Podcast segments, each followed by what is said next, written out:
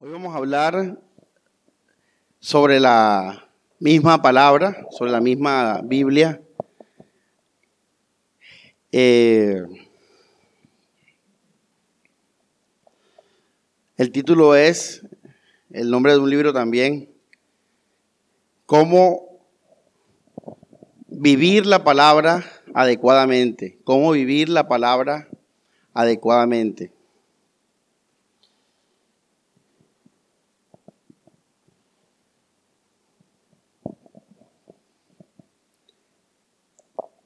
Una iglesia se juzga por dos personas. Primero por el pastor. El pastor, obviamente, como guía de las ovejas, es el que debe evidenciar eh, la plenitud del conocimiento de esa iglesia. Esa iglesia tiene esperanza a la medida que el pastor eh, que predica en la iglesia sea el que tenga el nivel de, de palabra. Entonces el nivel de la iglesia no es el nivel de las personas de la iglesia, es el nivel del pastor de la iglesia. Eso es también al mismo tiempo, como dije ahora, la esperanza de la iglesia, porque la, la iglesia tiene esperanza de más conocimiento y aprendizaje. Entonces uno juzga una iglesia es por su pastor. Cuánto sabe él de la palabra, cuánto conoce él y cómo vive la fe, ¿ya? Y segundo, se juzga, es sinónimo, por la persona más firme de la iglesia. Esas dos personas representan lo que es el nivel de la iglesia. Tú no puedes coger al, al más pecador o al más flojo obviamente, eh, ni, ni al, al que, digamos, predica, pero no es el líder de la iglesia. Y eso lo vemos en la Biblia. Por ejemplo, cuando Dios le dijo a Abraham que consideraba salvar a Sodoma y Gomorra, pero le daba una condición. ¿Cuál era? Que hubiera así sea un, hombre justo, así es.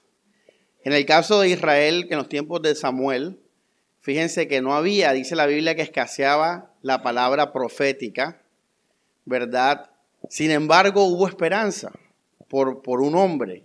En el caso de Sodoma y Gomorra no hubo esperanza porque no había ni siquiera qué? Uno. En este caso, ¿en quién había esperanza? En el profeta Samuel y en el sacerdote que después lo fue Samuel, el mismo. Entonces, eh, digamos que son símbolos, en el caso del, pueblo de Israel, quienes entraron a la tierra prometida. Literalmente, una, un par de personas, de miles de personas. Pero tú puedes decir, el pueblo de Israel entró a la tierra prometida. Eh,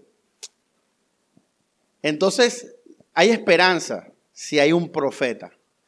Hay esperanza si hay un Isaías, si hay un Samuel, si hay un Jeremías, ¿ya? Hay esperanza si hay un Pablo. En este caso yo juzgo la iglesia por eso, si, ese pastor, que es el profeta de esa iglesia, tiene palabra de Dios, la iglesia tiene esperanza. Pero la iglesia puede tener mil personas que si el, el que dirige la enseñanza está mal, uy hermano, ahí sí grave la cosa. Entonces uno juzga a la iglesia así, por el pastor y por la persona más firme de la iglesia, o sea, la más, la oveja más obediente de la iglesia.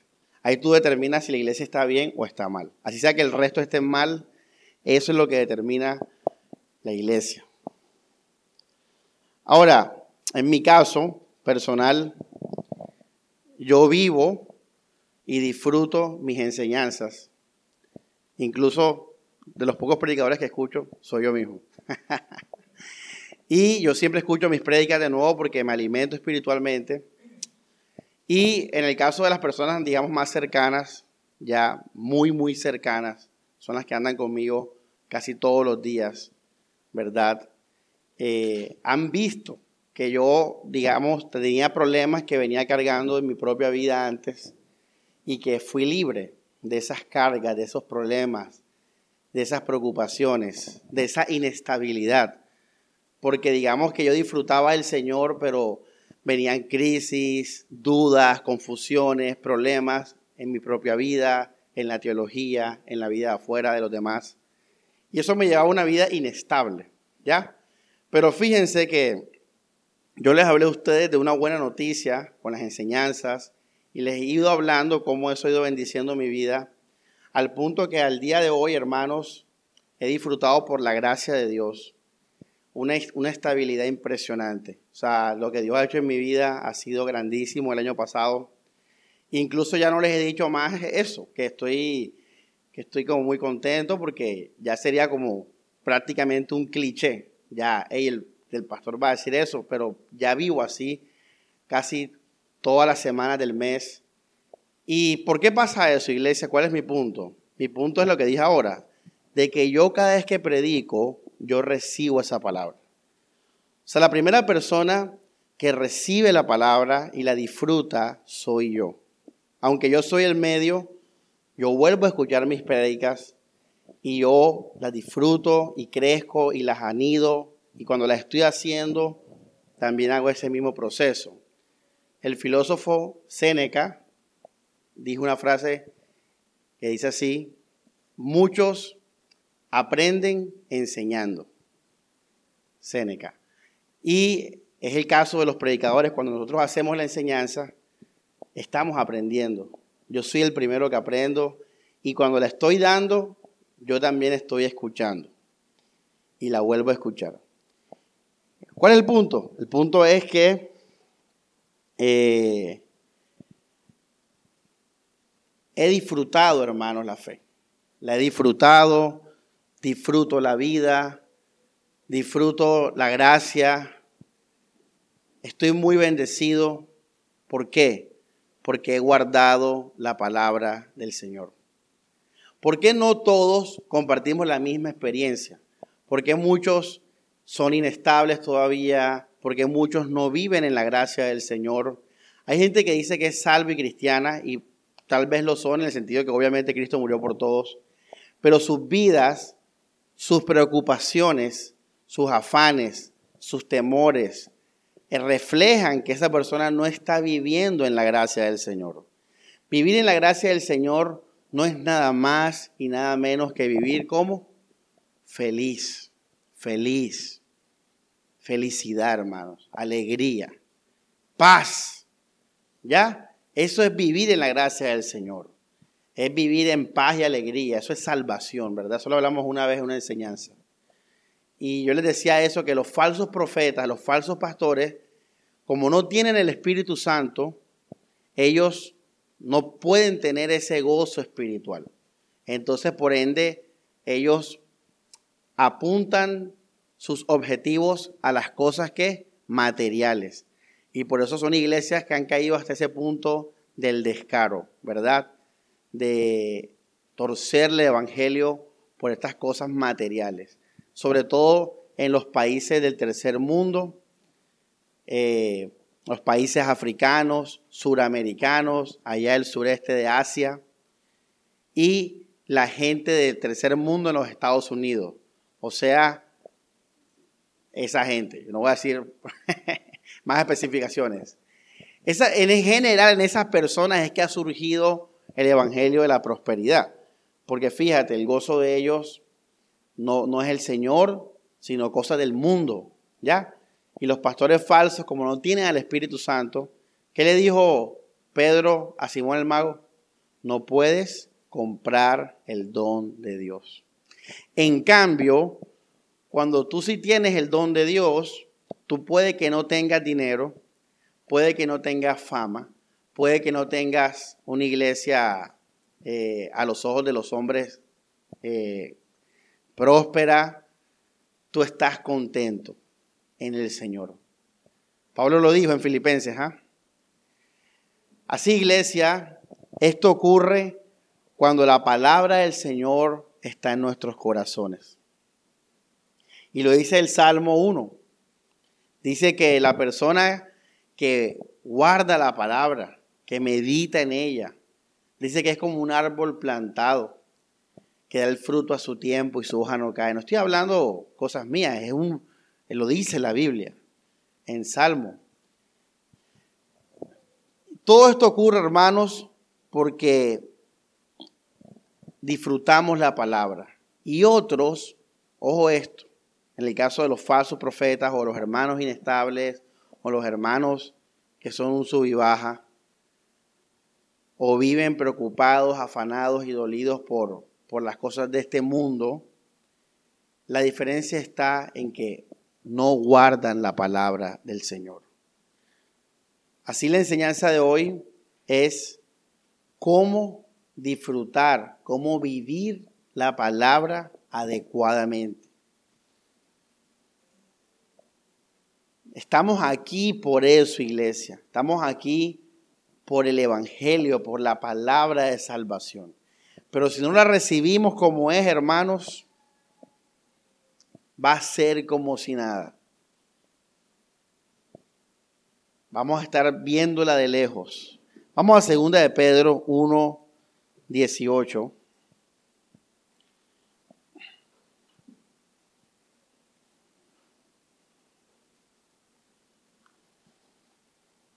Dice, esa voz llegada del cielo la oímos nosotros cuando estábamos con Él en la montaña santa. Con ello se nos confirma el mensaje profético. Y ustedes harán bien, miren esto hermanos, se nos confirma el mensaje profético.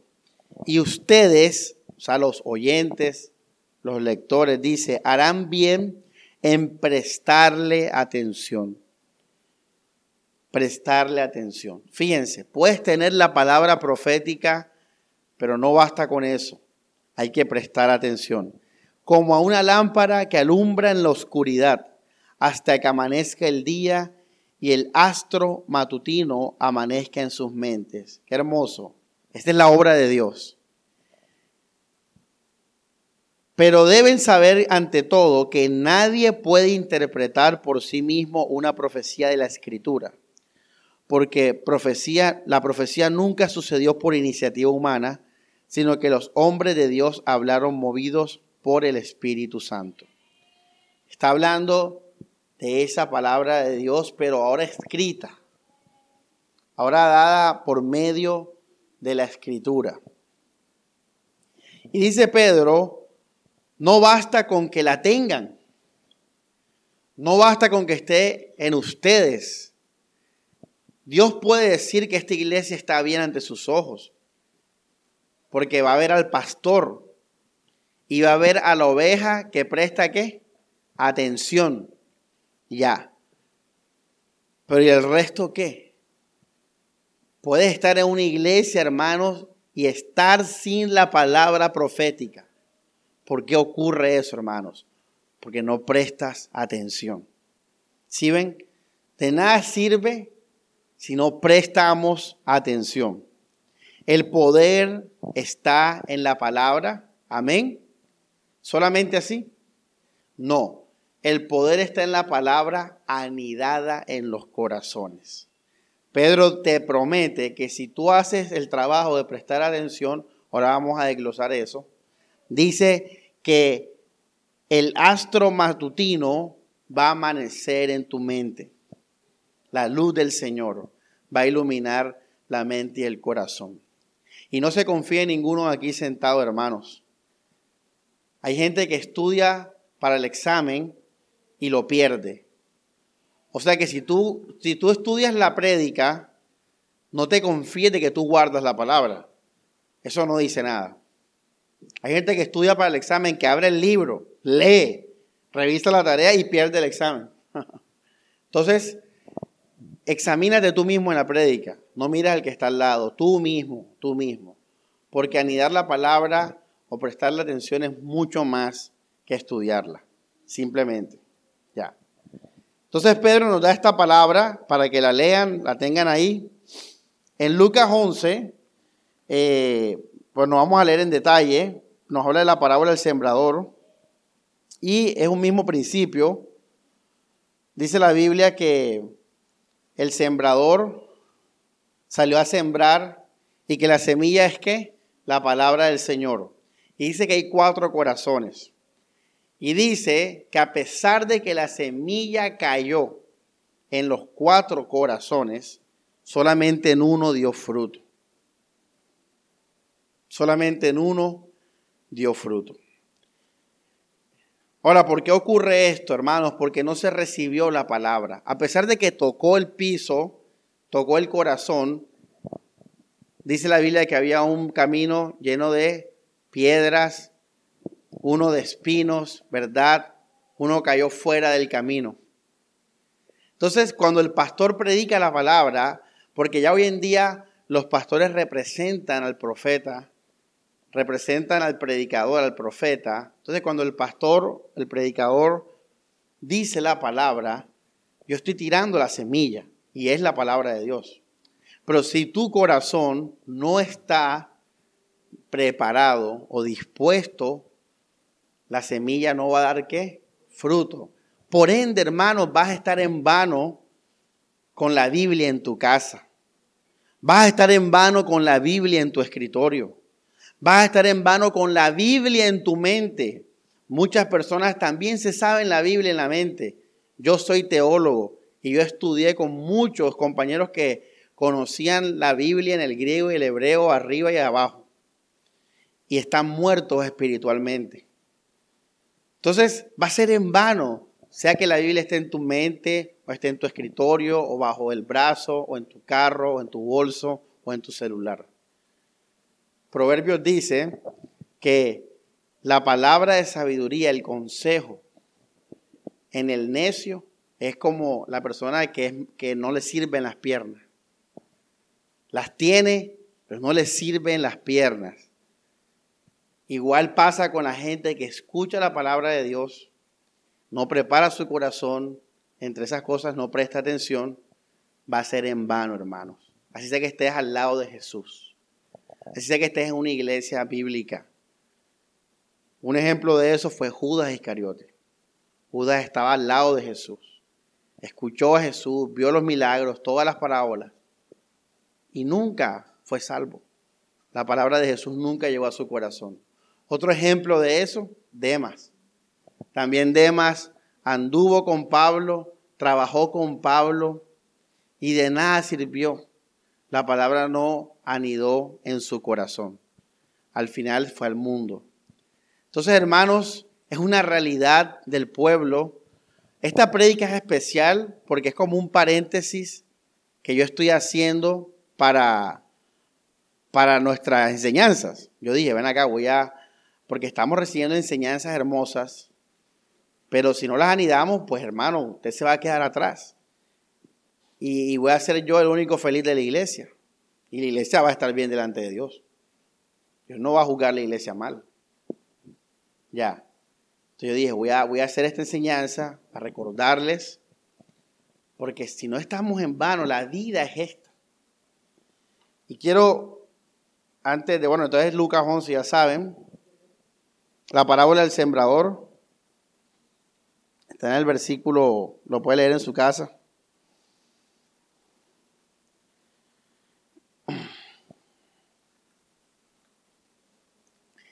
Este, algo más, hermanos. En Pedro, volviendo a Pedro, esos versículos los vamos a enviar a todos, ustedes saben, en, la red. En Pedro, hermanos, otra cosa que quiero mencionar ahí es la lumbrera, hermanos, la lumbrera. La palabra de Dios es una lumbrera. Y dice Pablo, Pedro, presta atención. Hermanos,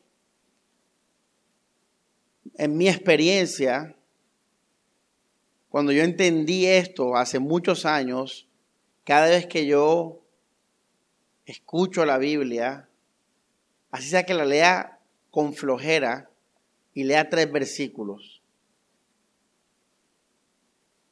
Cuando digo flojera, digo cansancio, digamos. Queda plasmado en mi corazón lo que leí. Queda plasmado. Esa es la forma en que uno se memoriza la Biblia. Es viéndola como lo que es, una lumbrera.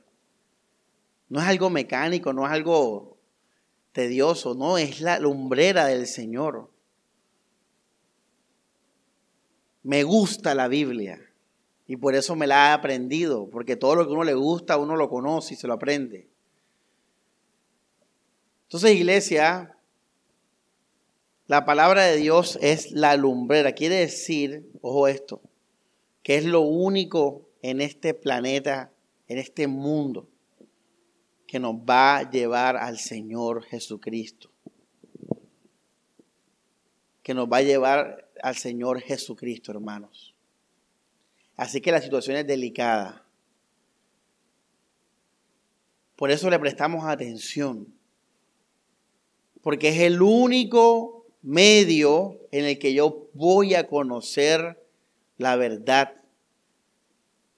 No me la va a dar nadie más. Solo la palabra del Señor.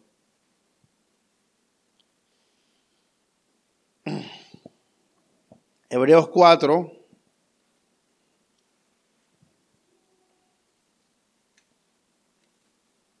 Verso 12 dice, porque la palabra de Dios es viva y eficaz. Tremendo, ¿ah? Por eso cuando anida en el corazón, ella empieza ¿qué? A trabajar. Dice, y más cortante que espada de dos filos penetra hasta la separación de alma y espíritu. Una hermosa enseñanza que vimos el año pasado, la diferencia de estas dos cosas que hay que mantenerlas diferentes. Dice articulaciones y médula y discierne, ojo esto, sentimientos y pensamientos del corazón. No hay criatura oculta a su vista, todo está desnudo y expuesto a sus ojos a ella rendiremos cuentas. Tremendo. Esto es poderoso porque cuando la palabra de Dios llega a nuestros corazones, nos dice todo de nosotros. Nos saca a la luz. No necesitamos el psicólogo, no necesitamos el filósofo, todo lo dice. Discierne hasta lo más profundo del corazón. Y no solamente contigo. Aquel que conoce la palabra también puede conocer completamente el ser humano. Ella nos dice quiénes somos de una manera asombrosa. Y vamos a Santiago ahora 1, 21.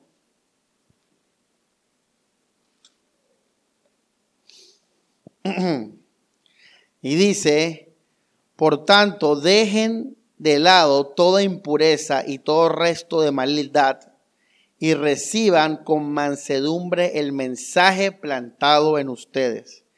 Mira qué brutal lo que viene ahora, que es capaz de salvarles la vida. Esto es tan sagrado que tu vida depende de la palabra. Así que si tú no prestas atención, hermanos, tú estás poniendo en riesgo tu propia vida. Salvar la vida es recibir la palabra del Señor. Qué tremendo. Por eso esto es un momento. Una vez que usted sabe estas cosas, usted empieza a ver lo sagrado de la predicación. Lo sagrado de la predicación.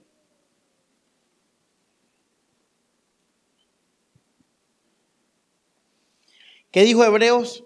Que la palabra de Dios es que viva y eficaz. Fíjate que ella trabaja sola. ¿Qué dice Pedro? Que ella va a alumbrar en nuestras mentes. La palabra hace todo sola. Y aquí en Santiago dice que nos va a salvar la vida. Por eso repito, la predicación es sagrada. Porque la predicación es el anuncio, la exposición de la palabra del Señor.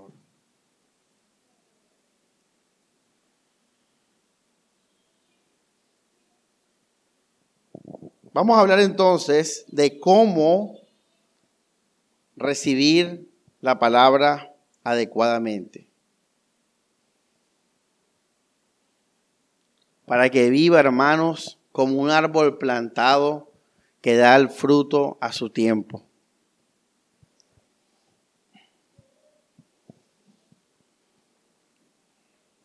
Lo primero, hermanos, lo primero y lo más importante es, como dice aquí Santiago, hermanos, dejen de lado toda impureza y todo resto de maldad.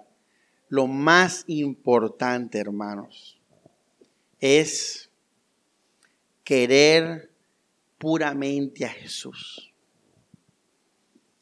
Eso es lo más importante y lo primero para recibir la palabra adecuadamente. Hermanos, por eso uno ora antes de recibir la palabra, uno debe examinarse. Porque si tú en tu corazón tienes otros deseos, lo que sea iglesia, lo que sea, entonces no vas a poder recibir la palabra adecuadamente. Por eso es que muchas personas tendrán comezón de oír, como dice Timoteo. La, cita la vamos a dar en la, en la... Dice que en los últimos tiempos tendrán comezón de oír. Hermanos, ¿por qué la gente no está escuchando la palabra de Dios? ¿Por qué no somos populares? Porque en el corazón las personas están buscando otras cosas. Y cuando escuchan un pedacito de la prédica, enseguida la rechazan, no les interesa. Lo primero es limpiarnos de toda impureza. Aquí, de está hablando Santiago, está hablando de la motivación. Hermanos, este libro es para buscar a Dios. Si usted quiere salud, vaya a la clínica. Si quiere plata, compre el baloto, trabaje duro. Si quiere entretenimiento, vaya al cine, etc. Pero si usted va a venir a la Biblia y a la iglesia, es para buscar a Dios de corazón. Si nosotros amamos a Jesús y vamos solo por Él en nuestro corazón, a la iglesia, la palabra va a empezar a ser bien recibida. O sea, ojo lo que voy a decir ahora. Vamos a escucharla con la voz del Espíritu. La gente que viene con otras motivaciones va a escucharla como una palabra de hombres y la va a ver y entender con su lógica humana. Y por eso las iglesias tienen muchas personas a veces, porque tienen sentido humano, moral, ya, social, político.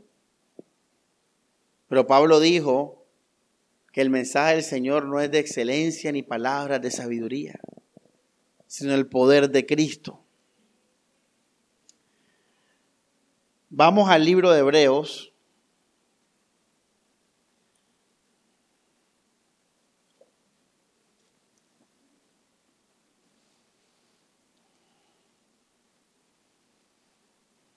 capítulo 10,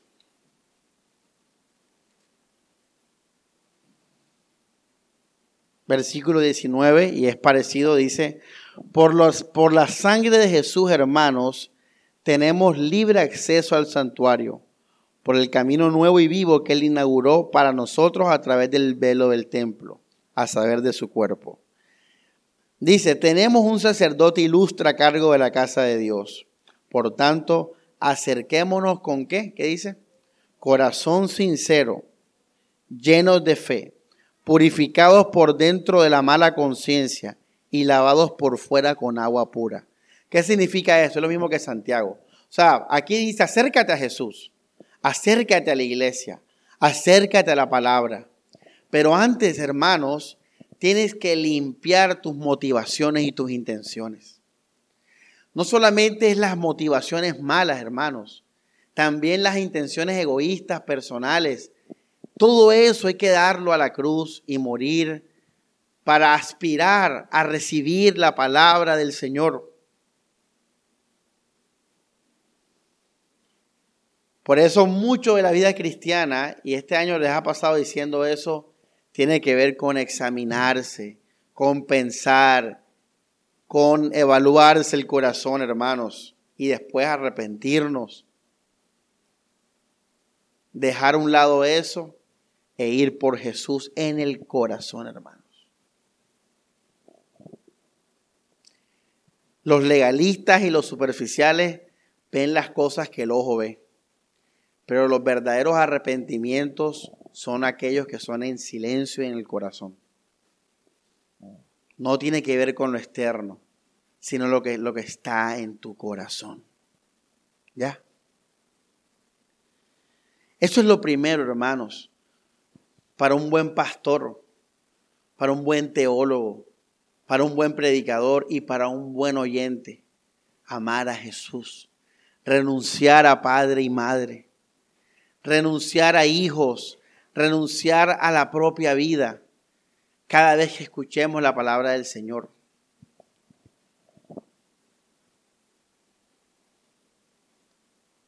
Eso es lo primero, hermanos.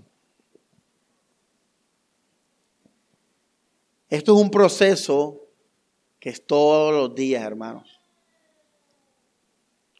Porque yo mañana puedo empezar a anidar cosas de este mundo.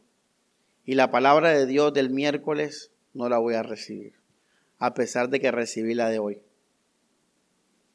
Esto es una semilla que crece, hermanos, que se cuida, que se riega, que se está pendiente todos los días que el sol le caiga. Esto no es de que yo escuché la prédica el domingo, Dios me habló y ya. No, hermanos. Esto es un trabajo de un campesino con su cosecha.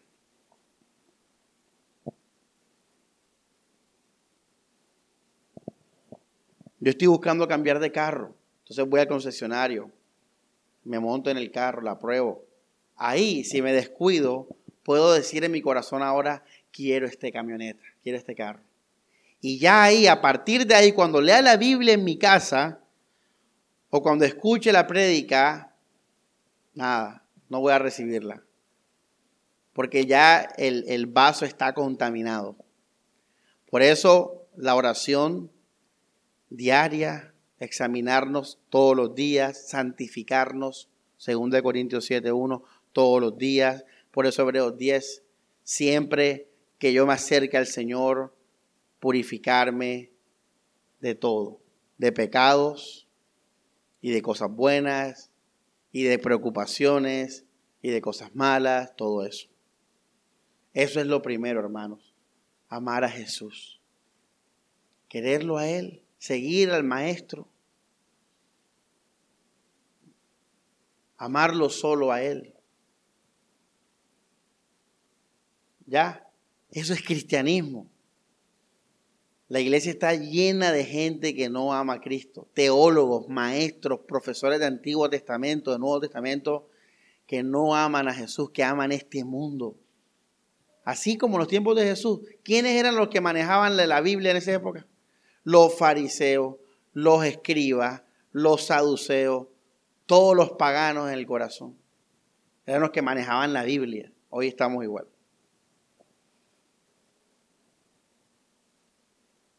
Eso es lo primero. Y digo esta frase, amar a Dios es amar su palabra. No lo olvide. Amar a Dios es amar su palabra. Creo que es obvio, ¿verdad? Sí, porque la palabra es lo que refleja lo que uno es. Ya. Uno no ama a, a un pedazo de carne. Uno no ama una cosa, uno ama a una persona. ¿Y cómo, cómo uno es persona? Por medio de su palabra. De lo que uno dice, piensa, quiere, ¿ah? desea. Eso es una persona. Igual con Dios. Amar a Dios, amar su palabra. Hay gente que dice, bueno, hoy voy a, a, llamar al pastor porque la Biblia lo dice. Digamos que yo cumplo años o algo así, o lo cito a una consejería. Entonces la persona dice, Bueno, como la Biblia dice, voy a obedecer. Está raro eso, ¿verdad? Porque el que ama a Dios ama qué? Su palabra. Si tú amas a Dios, tú vas a amar sujetarte al pastor. Tú lo vas a desear y anhelar con todo tu corazón. Tú vas a, literalmente, hambre y sed de qué? De justicia. ¿Tienes hambre y sed de Dios? Bueno, ama la palabra, mastícala, trágatela, cómetela, como los profetas que, que se comían la, Dios le decía, cómete la palabra. Entonces, examínate. No puedes, hoy estás aprendiendo que no puedes separar a Dios de la palabra. Yo pensaba eso ayer, incluso iba a hacer una prédica de eso. Yo decía, o sea, una de las cosas más peligrosas del mundo se llama Dios. O sea, una de las cosas más peligrosas se llama Dios. Ahora, ¿a qué me refiero con esto? Incluso pensé en hacer un libro sobre eso, hermanos. Literalmente, la causa de todos los males hoy en día es el Dios de cada persona según su propia imaginación. Y también te estoy hablando a ti, iglesia, no piensen lo de afuera.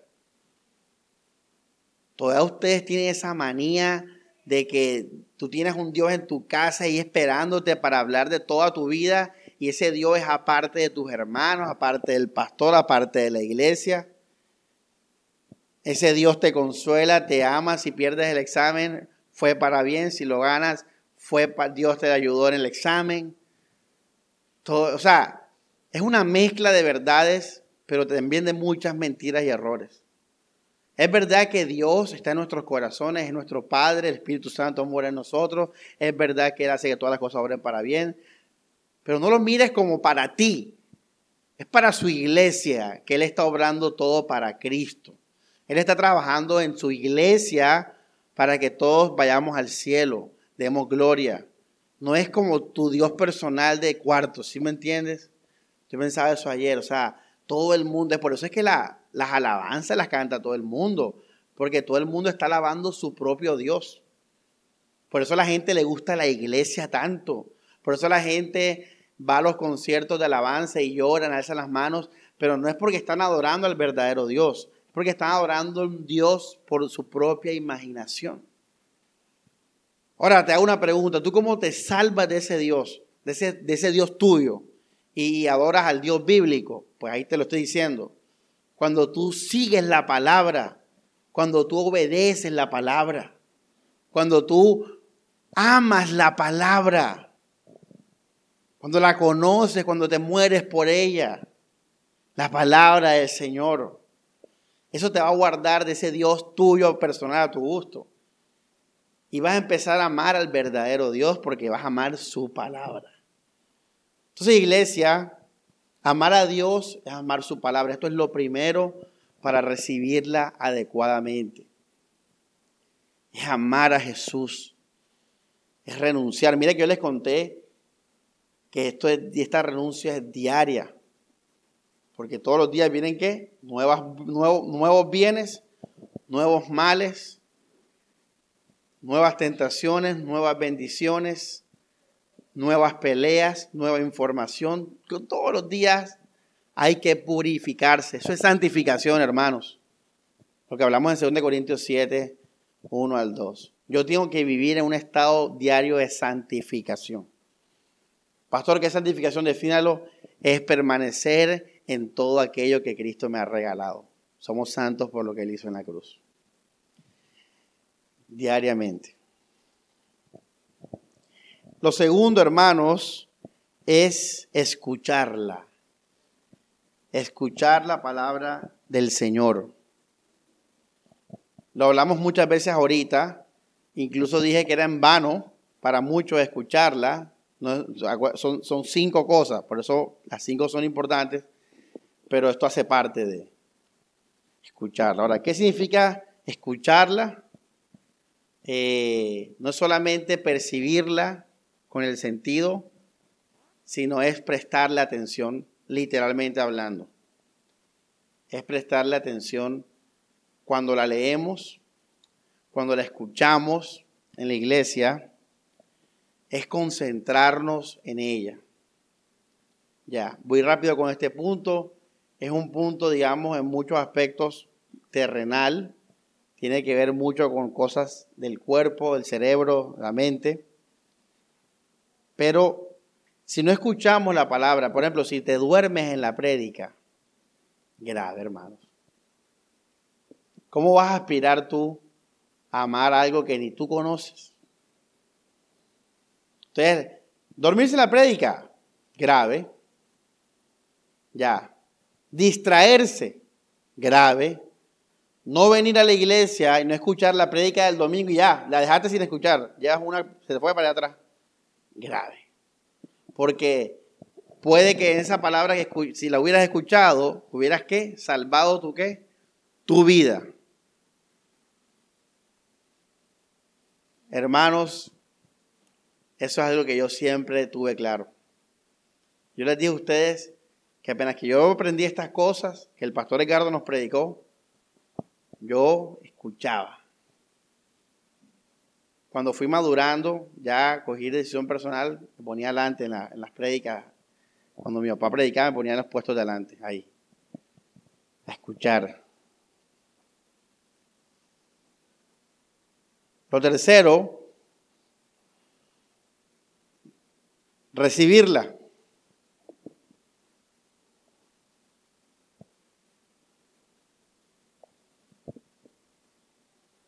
Hay que recibirla y es lo que nos advierte el sembrador con la primera semilla. Dice que es aquella persona, es la semilla que cae fuera del camino. Es la persona que, como dice Santiago, Vamos a leerlo para tenerlo de nuevo fresco. Vamos a Santiago 1.21. Dice, por tanto dejen de lado toda impureza y todo resto de maldad y reciban, y reciban, ya no la escuchaste solamente, sino que estás diciendo, bienvenida a mi mente, bienvenida a mi corazón.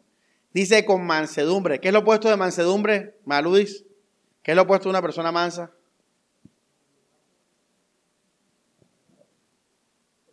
Altanera, orgullosa, ¿verdad? Es lo opuesto. Dice la Biblia, recibe la palabra en tu corazón con mansedumbre,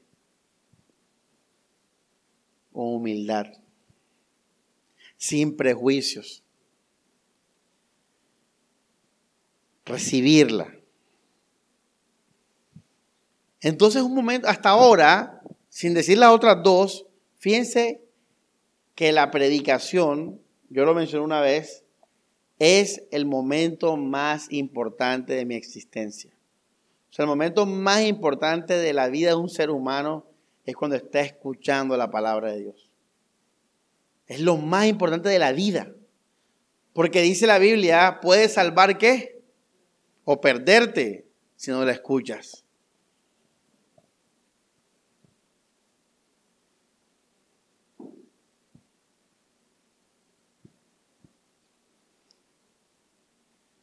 Recibirla es escucharla con un buen corazón. Eso es recibir una palabra. Es escucharla con un buen corazón, mansedumbre. Te voy a decir algo, muchas veces Dios va a ver solo eso. ¿Ya? Puede que el predicador o lo que sea esté diciendo algo que no es, pero muchas veces Dios va a ver eso, en ese momento, en ese pequeño momento.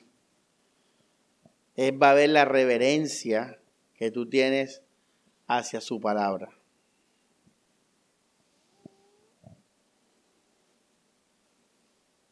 Es la hora, hermanos, y yo escucho a todos los predicadores, digamos, de, todas las áreas o movimientos cristianos, yo qué sé.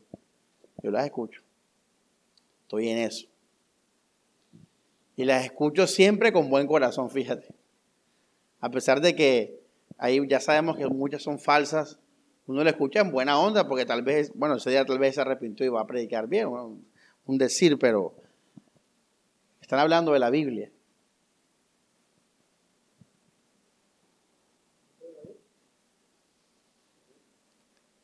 Bueno, hasta ahora, hermanos, miren lo sagrado de la predicación. Amar al Señor completamente y solamente a Él, buscarlo solamente a Él, escucharla, recibirla. ¿Qué es recibirla? Es escucharla con un buen corazón. Dejarla entrar a mi mente y corazón. Cuarto, recordarla. Recordarla.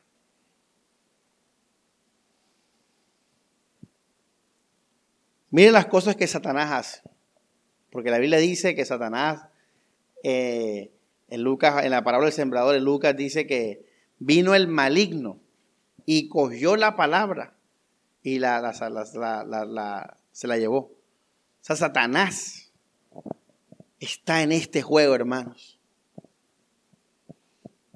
¿Y qué hace Satanás? Miren con lo que nos, nos, trae. Y le voy a decir algo que estaba explicando Alex no me, entendió cuando le quise decir eso. Yo le decía a él que, eh, o sea, no es que el mundo esté planeando hacernos el mal de nosotros, como que hoy el mundo vamos a, a hacer la vida imposible a Samuel. No, no, no.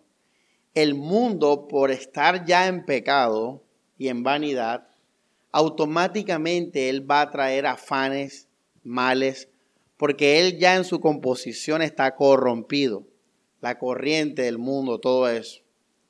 Entonces, hermanos, no es que el mundo conspire contra ti, es que tú por estar en el mundo ya tú vas a estar plagado de afanes, males y tentaciones.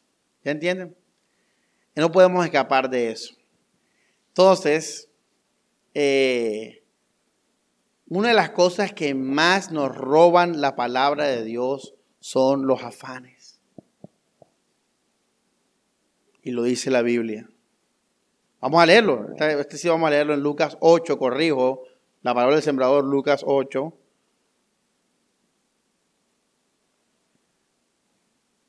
Dice, versículo, vamos a...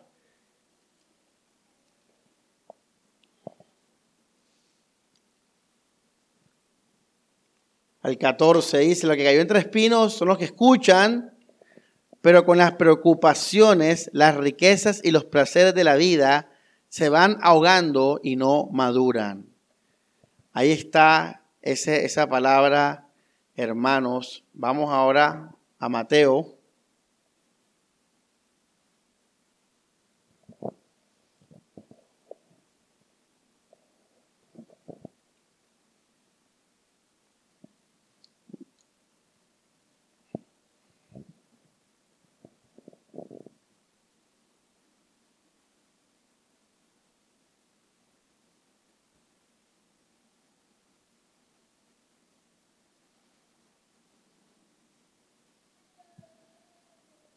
disculpen, Lucas 21, 34.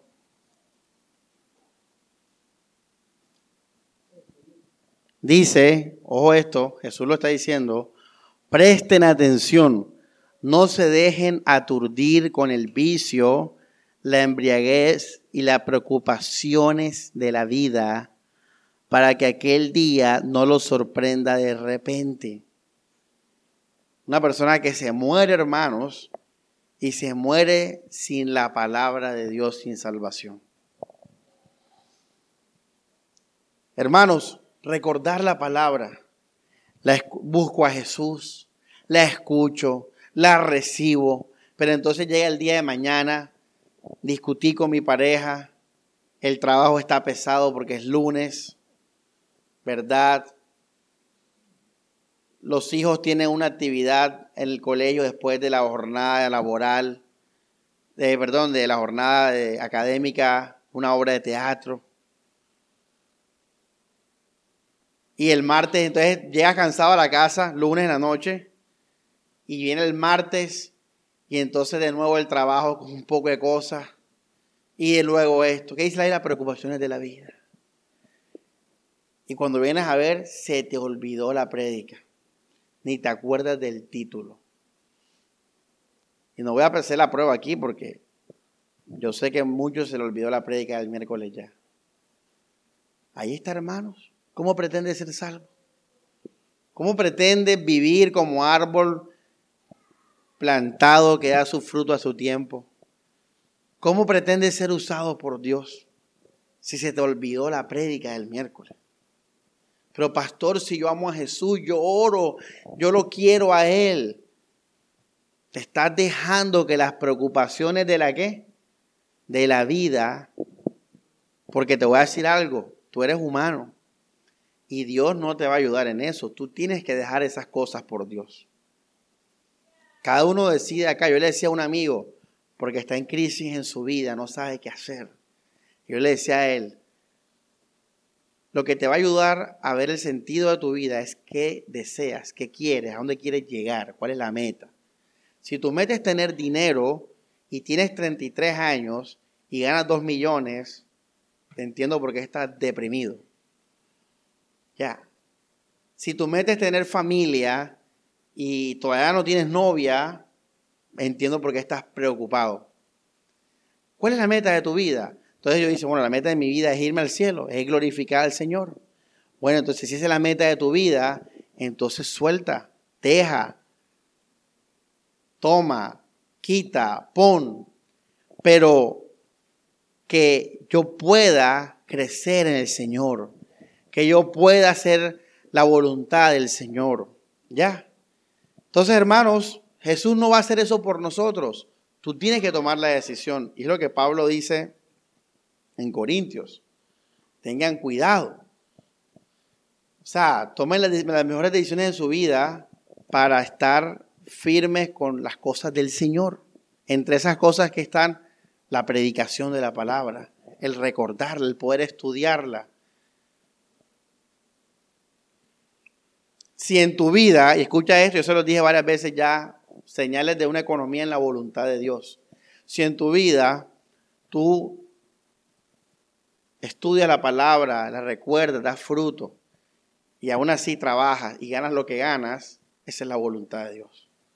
Pero si tú ganas buen dinero, pero estás pobre en las cosas del Señor y no creces, esa no es la voluntad de Dios. Entonces, como le dije a mi amigo, ¿qué quieres tú en la vida? ¿Quieres dinero? Bueno, está bien. Ven, a la iglesia ahí domingo a domingo ya. Si lo que quieres y dale tu vida al trabajo, a las preocupaciones de la vida. Y fíjense que Jesús y, eh, no separa las preocupaciones de los placeres, de los vicios, de la embriaguez.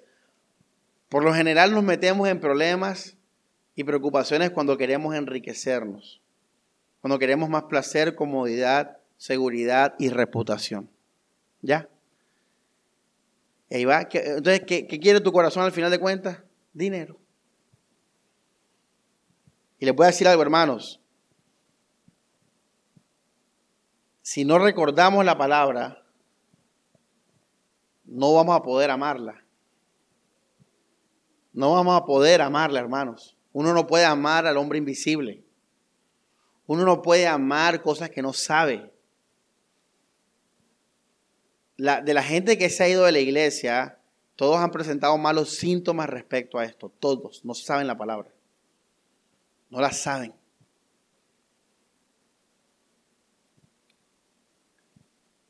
¿Cómo tú vas a amar y cómo tú vas a seguir y obedecer y entregarte a cosas que no conoces? que tu cerebro no tiene en la mente.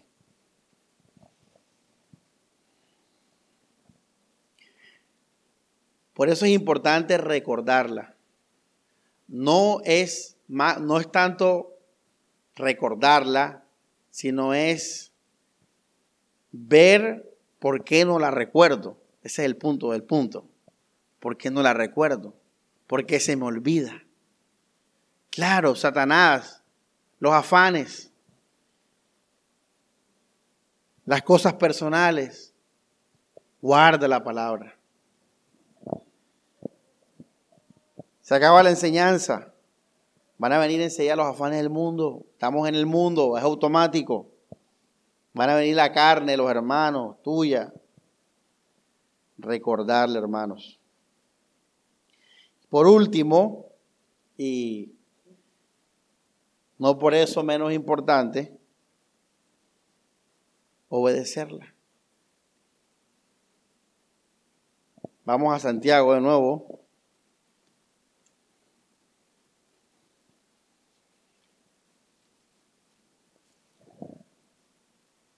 Verso 22 dice, pero no basta con oír el mensaje, hay que ponerlo en práctica. Tremendo. Hay que ponerlo en práctica. De lo contrario, se estarían engañando a ustedes mismos. Tremendo, ¿ah? son varios puntos, ¿ah? no solamente es uno, sino son dos y tres y cuatro y cinco. Si no haces uno de estos, hermanos, no va a servir, no vas a recibir la palabra de Dios adecuadamente. Obedecerla. Ahora, ¿cuál es la obediencia que uno debe tener? No es la externa. Eso te va a llevar al legalismo, a torcer la Biblia. Y sobre todo cuando leas el Sermón del Monte, cuando dice Jesús que le saques un ojo para no pecar. Hay gente que lo ha hecho, porque no les han explicado a los pobres qué es la obediencia verdadera. La obediencia verdadera es la obediencia en el corazón. Si la Biblia dice a las mujeres que no se pongan, este, ¿cómo es que dice? Dice que las mujeres no vengan con los peinados ostentosos, con todo ese lujo a la iglesia, ¿Qué es lo que tienes que obedecer ahí? Ojo lo que voy a enseñar ahora, es muy importante. No es literalmente, no me voy a poner un reloj de marca, no me voy a vestir bonita, no es eso. Es obedecer el, el ir a la iglesia por Jesucristo. Eso es lo que tienes que obedecer. ¿Ya? Esa es la palabra que tienes que poner en práctica. Ahora, eso coge la forma externa, ¿ya? Pero si tú coges lo externo y no coges la obediencia en el corazón, vas a ser un adventista más, hermano. Un testigo de Jehová, un mormón, un reformado, hermanos. Esa gente no obedece la palabra. ¿Ya? Y nosotros tenemos, estamos llamados a obedecer la palabra de Dios. ¿Qué es la palabra de Dios? Ojo, y aquí vamos a, aclarar esto de nuevo. La palabra de Dios es tan sencillo como lo que Dios quiere. Esa es la palabra de Dios, lo que Dios dice y quiere. ¿Qué quiere Dios? Jesucristo. Su gracia en nuestras vidas. Y que todo lo que impida eso sea echado fuera. Ahí tienes el resto del Nuevo Testamento escrito. Pero el sentido de todos los autores del Nuevo Pacto y el antiguo pacto, ¿cuál es? Es Jesús. Por eso Jesús está en el antiguo pacto, aunque literalmente no está. Pero sí está, Jesús dijo que sí estaba. Porque tú, te, tú aguanta el primer punto. ¿Cuál es el primer punto? Amar a Jesús. El último punto es entonces poner en práctica la palabra del Señor, la voluntad de Dios. Dios está en contra de, venir al pueblo de Dios por nuestros egos y vanidades. Dios está en contra de eso. Ya, entonces yo voy a aborrecer eso. De una. Eso es obediencia en la práctica. Ya. Entonces, cada vez que tú recibes la palabra, la escuchas con buen corazón, la recuerdas, enseguida, yo se los digo a ustedes, es un, es un truco que yo empecé a hacer en mi vida. Enseguida, cambio la voy a tomar y voy a ser una persona diferente a partir de hoy. Pero es peligroso cuando la escuchas y no la pones en práctica. Es muy peligroso porque te puedes cauterizar. Te puedes endurecer. Y la Biblia en el Antiguo Pacto habla de eso y Jesús habla de una, eh, ¿cómo que se llama? Una higuera, ¿verdad? Que, que no daba fruto, ¿ya? Y él dice, que llegó y no daba fruto y cuando vino la maldijo. Pasó por ahí la maldijo, es la cosa, y se secó.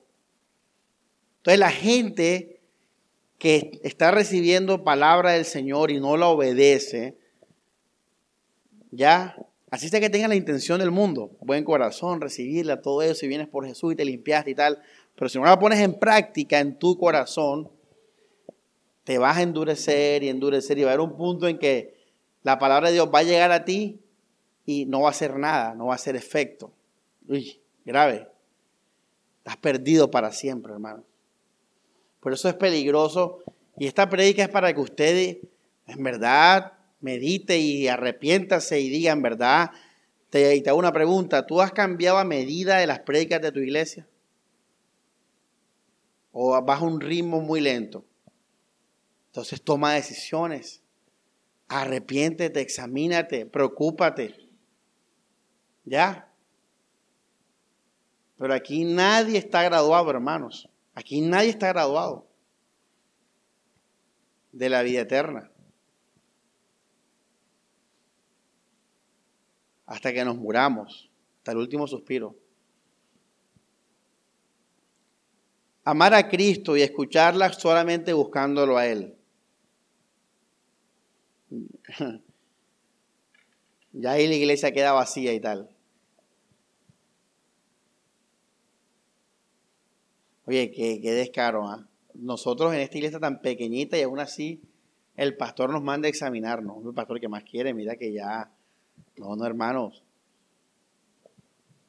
En la Biblia dice que en Sodoma y Gomorra no había ni uno.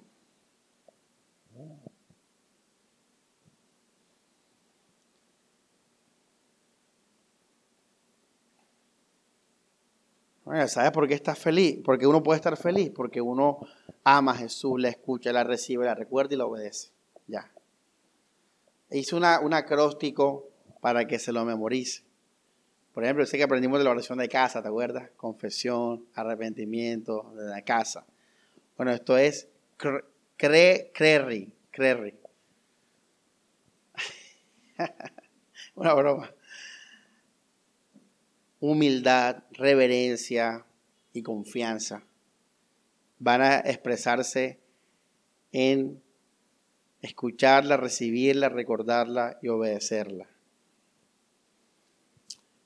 Eh, el diablo, voy terminando con esto, Satanás está aquí suelto, hermanos. Y él sabe que lo que nos va a salvar la vida que es, dígalo, la palabra. Así que, hijo, esto, todos escuchen, ojo. Uno de los de las cosas que Satanás más va a atacar es que la palabra de Dios no anide en nuestros corazones. Sea que nos dé bienes o nos dé males, use personas, use hermanos, use tus sentimientos, use tus sueños, tus frustraciones, tu enfermedad, lo que sea, hermanos. Una de las cosas que Satanás más va a atacar es que la palabra de Dios no anide en nuestros corazones. Eso hace nuestro enemigo. El diablo prefiere mil veces a un cristiano sin fruto que a un cristiano firme, que a un mundano, perdón, que a un mundano. Mil veces, hermanos. Ese es lo peor. El peor de todo es el cristiano y sin fruto. El cristiano sin sal. Ese es el más engañado, porque ni se arrepiente y cree que está bien. Y las iglesias están llenas de esos cristianos. Llenos de Biblia en la mente, cero anidadas en el corazón.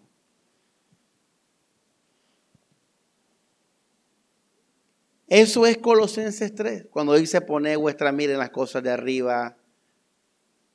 Está hablando de una persona concentrada, enfocada a la palabra del Señor.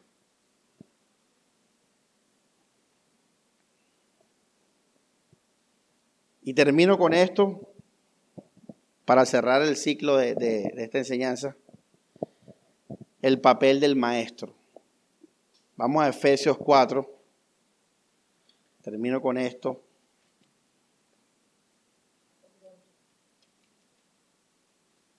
Efesios capítulo 4.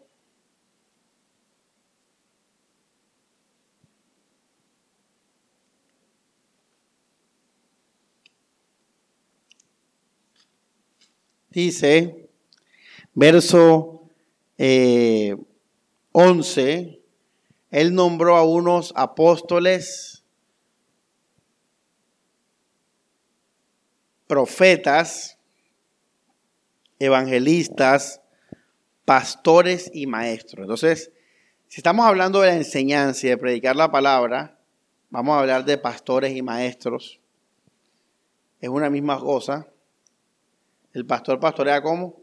Enseñando, aconseja, enseñando, consuela, enseñando, exhorta, enseñando, reprende, enseñando, anima, enseñando, todos enseñando, pastor, maestro es lo mismo. Eh, da alimento, enseñando, ya el pastor da alimento, cuida, limpia, guía, es un pastor en la vida real. Entonces, el maestro es el pastor. Ya ahí dice, así preparó a los suyos para los trabajos del ministerio para construir el cuerpo de Cristo. ¿Ya ves? Hasta que todos alcancemos la unidad de la fe y del conocimiento del Hijo de Dios, al estado de hombre perfecto y a la madurez de la plenitud de Cristo.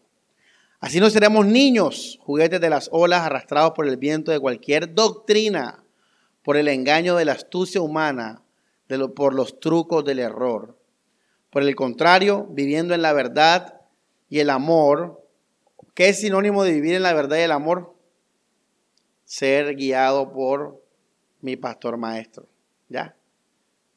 Por las enseñanzas de la palabra de Dios del pastor maestro. Eso es vivir en la verdad y el amor. Dios para eso puso a esas personas, para que ellos trabajaran en el ministerio, a llevar a todos a la plenitud de Cristo, así viviendo en la verdad y el amor, crezcamos la palabra viva en el corazón hace su trabajo, hermanos. La palabra del misterio salva nuestras vidas, abre nuestros ojos, ilumina nuestros corazones, nos da discernimiento, sabiduría, unción, todo eso. Crezcamos hasta alcanzar del todo al que es la cabeza, Cristo, o sea, hasta el final, hasta el cielo. Gracias a Él el cuerpo entero recibe unidad y cohesión gracias a los ligamentos que lo vivifican y por la acción propia de cada miembro, así el cuerpo va creciendo y construyéndose en el amor. Vamos a Hebreos 13.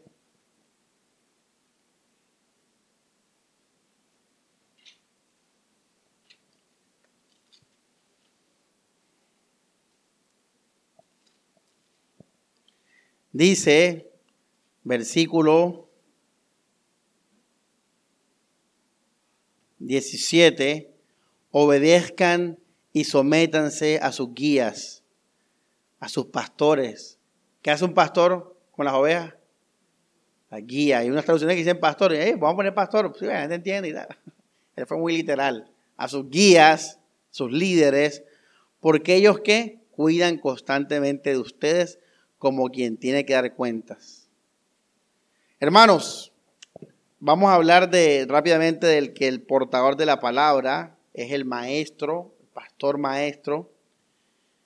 Eh, y bueno, hermanos, esto requiere una preparación tremenda, iglesia.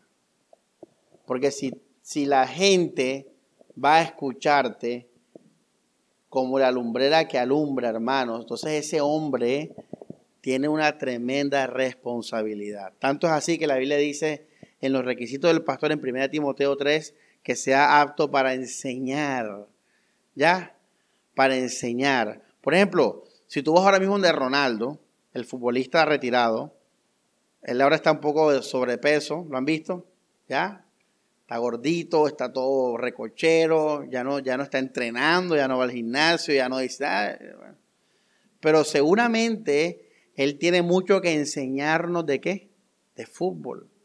Tal vez ya él ni lo pueda hacer, pero en la Biblia no está diciendo que te, pone, te fijes en eso, por algo lo dice, ¿ya?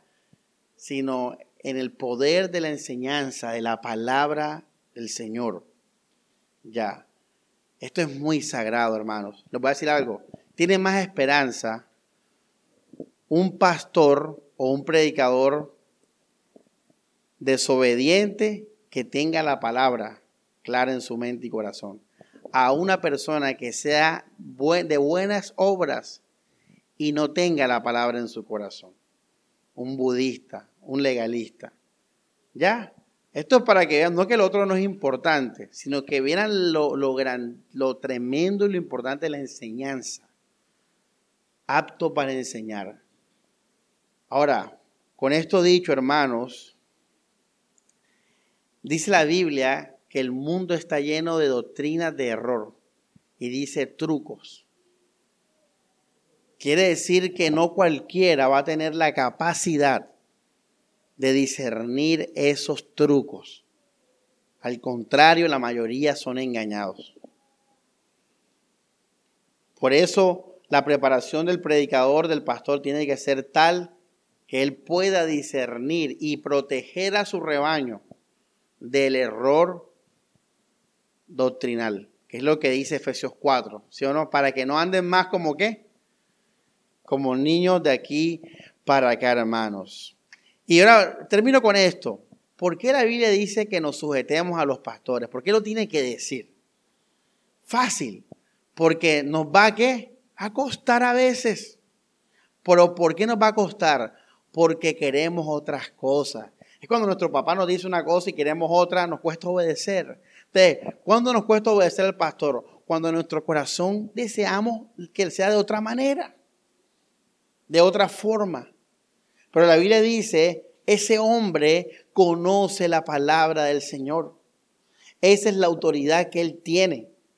Ya, él conoce la palabra del Señor que te salva la vida. Así que si él te está diciendo algo, entonces escúchalo porque él está hablando con un conocimiento global de la Biblia. ¿Cuánto nos demoramos para predicar aquí de un evangelio? Casi cinco años. muchos pastores, pero no, sé, no sé en detalle de ellos, pero léase la biografía de cualquiera de Calvino o Lutero o, o cualquiera de esos hombres. Hermanos, tal vez tú descubras cosas y leas cosas, ah, wow, ya tu pastor pasó por ahí. No estoy hablando de Samuel, estoy hablando de cualquier pastor que tenga el eh, que haya hecho bien las cosas, pues él ya estudió la Biblia. Un requisito, hermanos, para una buena interpretación de la Biblia es conocerla toda, de pe a pa. El pastor se dedica a eso, iglesia. Él se dedica a eso. Mientras que tú trabajas, el pastor está estudiando, hermanos. Mientras que tú estudiabas ingeniería, derecho, psicología, mientras que criabas a tus hijos, tu pastor seguramente estaba estudiando en un seminario. Estaba leyendo y comiendo libros.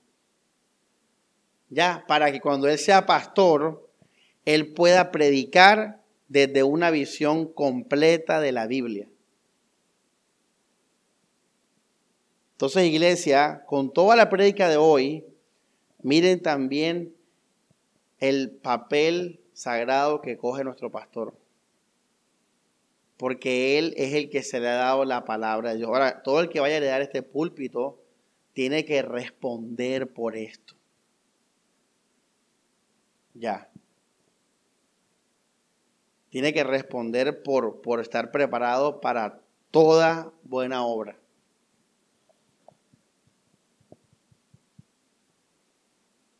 Este es mi trabajo con ustedes. Mi trabajo con Palabra en Acción ha sido salvarlos del error, traerlos a la, sana doctrina y llevarlos a Cristo. Ese ha sido mi trabajo con, con, esta iglesia. Los que se han ido, que se han quedado, ese ha sido mi trabajo. Ya, lo he logrado. Y lo seguirá haciendo hasta el final.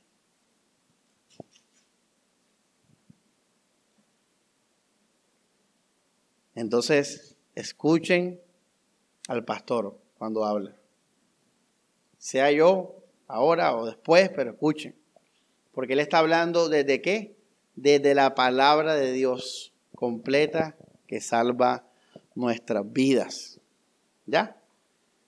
Ese es el papel de nuestro pastor maestro.